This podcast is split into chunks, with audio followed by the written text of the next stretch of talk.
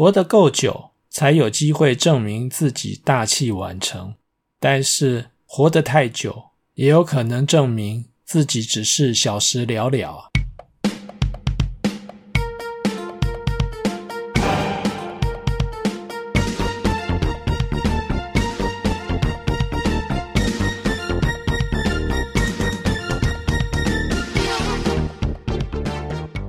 这一集呢，我们要来讨论一个话题：人生到了这个年纪，你到底是大器晚成呢，还是一事无成？其实这个话题呢，也是很多人来找我论命的时候会提到的一种担忧啊。感觉自己好像应该要完成什么，或者是达到什么样的目标，可是好像又遥遥无期。所以你可以想象。这种焦虑或者是郁闷，其实是许多人的烦恼啊。如果我们很认真地将时态，也就是过去式、现在式、未来式，带入我们平常日常生活中沟通表达的语境时呢，大器晚成就是没有过去式，而小时了了呢，则是没有未来式。什么意思呢？大器晚成，如果是未来式，那就代表现在还没有成就啊。所以当事者呢，也只能将大器晚成当作自我期许的目标啊，或者是旁人的安慰之词啊。那么大器晚成，如果是现在式，就代表当事者呢，已经摆脱了过往的不如意、不顺利，开始往世俗所认定的成功之路迈进了。什么叫做成功之路呢？就是拥有财富啊，功成名就啊，位居高位啊。而小时了了，虽然也说明了现在没有成就，但是它强烈地暗示未来也不会有成就啊。所以当事者呢，只能缅怀过去。这种情境呢，更让当事者情何以堪呢？从另一个角度来看。人生之路还没有走完之前呢，大器晚成比较像是两鸟在林啊，通常是个未知数，你也只能期望；而小时了了呢，比较像是一鸟在手，至少呢，你已经到手了，或者是曾经得到过。假设你的人生只剩下这两种选择，你真的会想要选择大器晚成？然后让自己长期处在不顺利、不确定、不踏实的情境中吗？如果我们依照世俗的标准来看待人生，它就好像是一场障碍滑雪比赛。这种比赛呢，虽然也是比谁滑的时间最短，有点像是我们常常看到的田径赛、赛跑。选手们呢，是不会像你在跑四百公尺跑道的时候呢，所会有的情境。听到枪声一响之后呢，一起出发，然后你可以看到你的竞争对手是领先你还是落后。那么参加这种比赛的选手没有一个相对的比较标准，又怎么能够知道自己什么时候是落后，必须要加速？或者是什么时候自己是领先呢？通常他们是透过滑雪赛道当中呢，一支又一支的定位杆来判断他们的相对成绩。比如说，到达第一支定位杆大概要花多少时间？到达第二支、第三支、第十支定位杆呢，又各自需要花多少时间？用这些通过定位杆所花的时间呢，来判断自己的相对成绩是超前呢，还是落后预期的时间。如果从人生的赛道来看呢，这些定位杆就像是小学啊、国中啊、高中的学业表现，大学是不是能够进到名校？毕业之后呢，能不能找到理想的工作？而这些呢，只能算是你在人生赛道初登场的表现。而到了人生中场来看呢，结婚、生子、买房、工作上面是不是有升迁，还有收入有多少，这些也就是用世俗的标准来订立的定位杆。而书店当中琳琅满目的以几岁之前要完成什么什么作为耸动标题的书籍呢，更说明了现代人在面对这些人生赛道定位杆的焦虑啊。比如说，三十岁之前呢，要有第一桶金；三十五岁之前呢，要有第一栋房；四十岁之前呢，要能够退休，财务自由。看看这些书，再想想自己目前的状况，相信很少人会不觉得担忧啊。但是如果用现代的标准来看古人，古人的人生呢，大概只有少年得志，还有一事无成两种选项。你别忘了，那是一个医疗技术还有药物资源并不充沛的年代。人们往往因为小小的伤病，譬如说细菌感染啊，被毒蛇或者是野兽攻击而中毒、失血过多，然后就这样失去生命了。更不用提中风啊，生产时因为胎位不正所造成的难产。因此，平均寿命并不长的古人呢，是真的觉得人生苦短呐、啊。有时候甚至短到来不及有机会证明自己一生不是一事无成，而是大器晚成。所以有些人会认为，古人要么少年得志，很年轻的时候就取得了不凡的成就；要么就是一事无成，因为年轻之后很快就会挂掉。所以当你年轻的时候没有成就时呢，大概就注定这一辈子是一事无成了。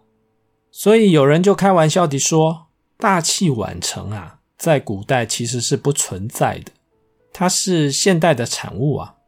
因为你的寿命变长了，活得够久了，所以你才有机会证明呢。你虽然没有少年早发，但也不是一事无成，而是大器晚成啊。有一本书呢，专门在讨论大器晚成这个现象。”这本书的书名叫做《大器可以晚成》，当世界沉迷少年得志，耐性是你成功的本事。书名是颇长的啦。这本书的作者是里奇·卡尔加德，他从小呢就没有办法写出通顺的文章，而学生时期呢又是个不学无术的鲁蛇，非常侥幸地取得史丹佛的学位之后呢。便直接坠入人生的谷底了。但如今呢，他却成为《富比士》杂志的发行人，就是别人眼中的人生胜利组。这本书呢，就是在讨论到底是什么样的关键转折，彻底激发他的潜能，从人生的卤蛇变成胜利组。这个作者呢，将大器晚成的人定义为。通常有别人一开始看不出的天赋，但是呢，却比预期更晚才发挥他的潜能。意思是说呢，大器晚成的人呢，别人在看他的时候呢，也不觉得他小时了了，甚至于可能觉得他一辈子就是这样，也看不出有什么天赋啊，有什么特殊的才华。但是呢，某一天。这一天呢，通常来得很晚。有一天呢，别人就发现他有某种的潜能，甚至因为这种潜能呢，而功成名就啊。别人或许看不出来，当事者呢会有潜能，但问题是，当事者知道自己有这项天赋或者是潜能吗？有些比较敏感的人呢，可以察觉出来自己和别人不同。甚至于知道自己有这项的潜能，但有些人呢，可能敏感度就没有那么高了，总觉得自己在行的事情呢，好像也没有什么了不起啊。那么天赋和潜能到底是什么呢？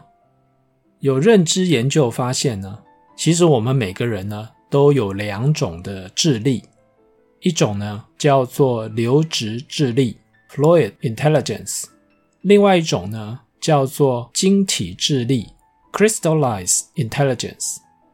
流质智力呢，包括知觉抽象的关系、短期记忆、对于环境立即的认识和了解，还有形成观念啊，从事抽象推理的能力啊。这种智力呢，通常从儿童时期呢就开始成长，一直到青少年时期呢达到高峰，而到成年时期呢逐渐的下降。晶体智力呢，包括一般的常识、语文理解力、数学能力和应付社会情况的能力。晶体智力呢，反映在有意识的学习还有测验上，比如说智慧啊。讯息啊，还有理解。那么晶体智力的发展呢，从儿童时期就开始了，逐渐增长至成年期。如果不限制时间，意思是说活得够久的话，五十五岁时的晶体智力表现呢，有时候会和二十岁的时候一样。那么如果在六十岁以后呢，继续增长知识。或者是从事教育的活动啊，学习的活动啊，那么晶体智力呢，仍然会持续的成长。有趣的是，晶体智力呢，并不随着年龄的增长而下降，甚至有随着经验的增加，还有终身的学习活动而持续增长。这些学习活动包括职业的知识啊，业余的知识啊，比如说你的嗜好啊，音乐啊。艺术、大众文化等等，而我们用来处理工作、事业、生活上所需要的智力呢，则由当下的流质智力还有晶体智力共同完成。换句话说，当你在成年的时候呢，你的流质智力可能已经停止增长了，但是你的晶体智力呢，却没有这样的限制。既然你的整体智力呢，有可能随着晶体智力的成长而持续成长，那么就代表大器晚成这件事情是有可能的啊。如果从命盘的角度来看这件事情，其实也蛮有趣的。如果在作命者的第一大限还有第二大限时呢，大限命宫的三方四正有文昌、文曲、天魁、天月、化科。这些都叫做文星啊，有这些星的分布呢，作命者就会在学业的表现或者是特殊才艺上面，譬如说音乐、美术啊、运动方面呢，就会展现过人之处啊。通常是这样，如果是文昌或者是天魁，那么在学业方面的表现呢，就会比较优异。如果是文曲、天月，那么，通常在特殊才艺的表现上面呢，会比较突出。但是有些人呢，他们的文星，也就是我们刚才所提到的文昌、文曲、天魁、天月、化科这些文星呢，聚集在第三大限命宫的三方四正。对于大部分的人来说呢，第三大限通常都是大学已经毕业的年纪了。有些人就会问：都已经到了大学毕业的年纪，那么这些文星又有什么用呢？如果仔细询问他们在第一大限还有第二大限的学业表现呢，的确不怎么样。通常是二十岁之前呢，学业表现平平，有些呢甚至于不爱读书，或者是对传统的教育制度相当的排斥。但是这些在第三大线文星才聚集的人呢，往往会在第三大线的时候呢，重拾书本，或者是对学习产生了前所未有的兴趣或者是动力。有些人呢，甚至进到研究所读取更高的学位。